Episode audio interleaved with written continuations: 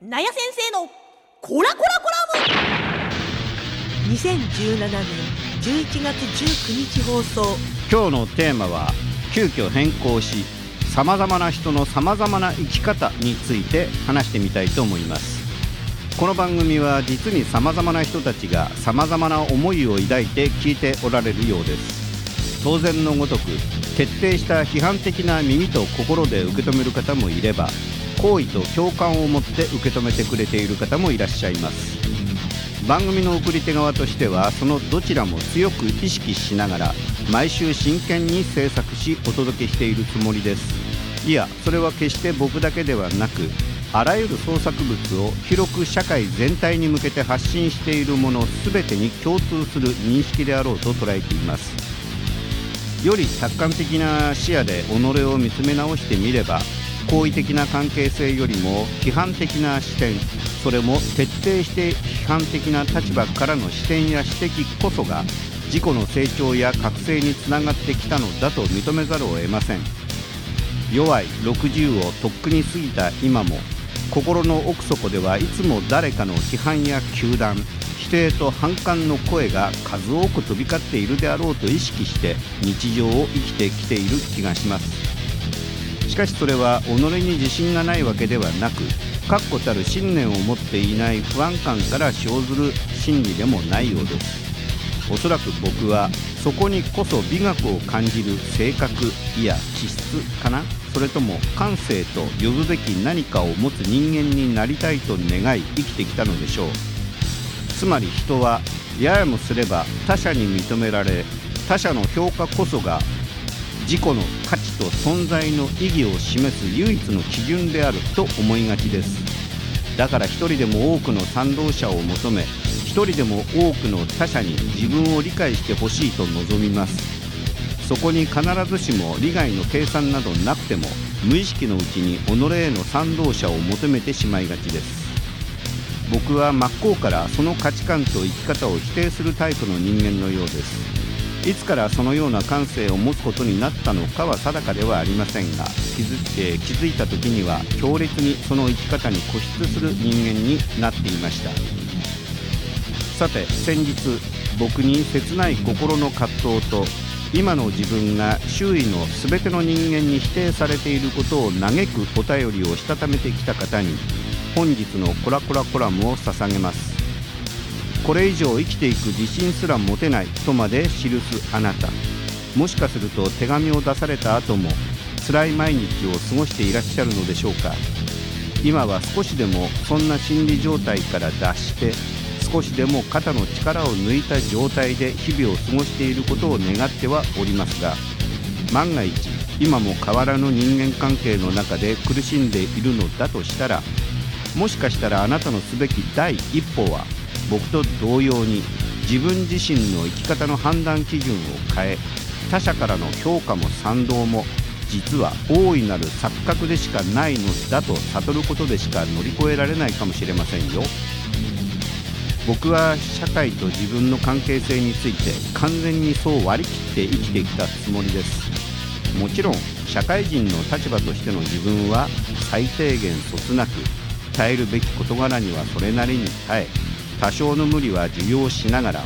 適度に迎合する方法や手段も身につけてはきました。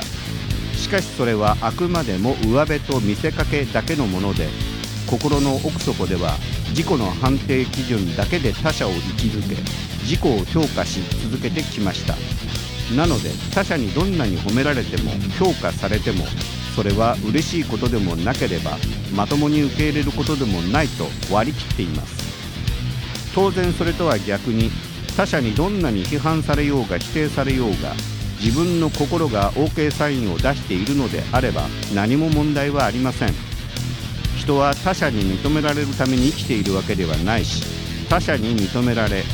受け入れられるためにのみ行動しているわけではないのですから他者からの否定も批判も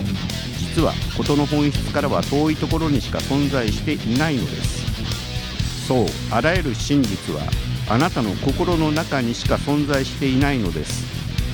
他者の意見はあくまでも他者の意見でしかないんですよ。それよりももっと大事なのはあなた自身があなたをどう評価しているかにつきます。人は簡単に他者を責め同様に簡単に他者を褒めとやしもします。所詮他人事だからですよね。だから絶対必ず誰かはあなたをそして僕を口に汚く罵っているはずなのです。それが自分の耳に届いたが届かなかっただけの違いで誰かはあなたを批判したり存在すら否定していると自覚すべきだと思います。だって数多い人間の中には他者を攻撃することでのみ心の安寧を得るしかない。哀れで悲しい人もたくさんいます。他者を引きずり下ろすことで己のポジションが向上するのではないかと錯覚している者も特に近年の我が国には多数存在している気配が濃厚です。お手紙の資産これからはあえてそれを前提にして生きてみたらどうでしょうか。己の人生でそれを実践してきた者の経験から言うと自分の心のスイッチをそちらに切り替えてしまうことで精神的には相当楽で優位な立ち位置から人間を観察することも可能となります。本当に人間というのは悲しくて哀れな生き物ではありますよね。自分の生き方や存在に対する賛同者を求め否定されることを恐れ他人の評価に一喜一憂する弱さの塊なのかもしれません。そんな心の呪縛を自らの意思で解いてみましょう。他者がどう言おうと自分は自分でしかないと割り切ってみましょう。きっと今までとは違う自分のステージのど真ん中に立つ自分が見えてくると思いますよ。どうぞお試しになってみてください。最後に毎週のように丁寧で熱き思いにあふれたお手紙をいただいております岩手県盛岡市にお住まいの元高校教員名井先生から届いた最近の定期便の中にいつもと同様に作家であり哲学者でもある上野勝利先生の一文がしたためられていました。その一文を改めて僕からお手紙主さんにお送りします。名井先生よろしいですよね？では読みます。タイトルは「人生万歳の生き方」私がこれほどまでに熱中し暴れて狂い歌い絶叫しているのに君たちはほんのわずかの関心を抱いて周囲に群がりこれに共鳴し参加し命を懸けてくれないと嘆く人々よ。君は未だサーカス業から抜けきっていない。本格的な生活者は他人を気にしない。ひたすら己自身のことで手一杯だ。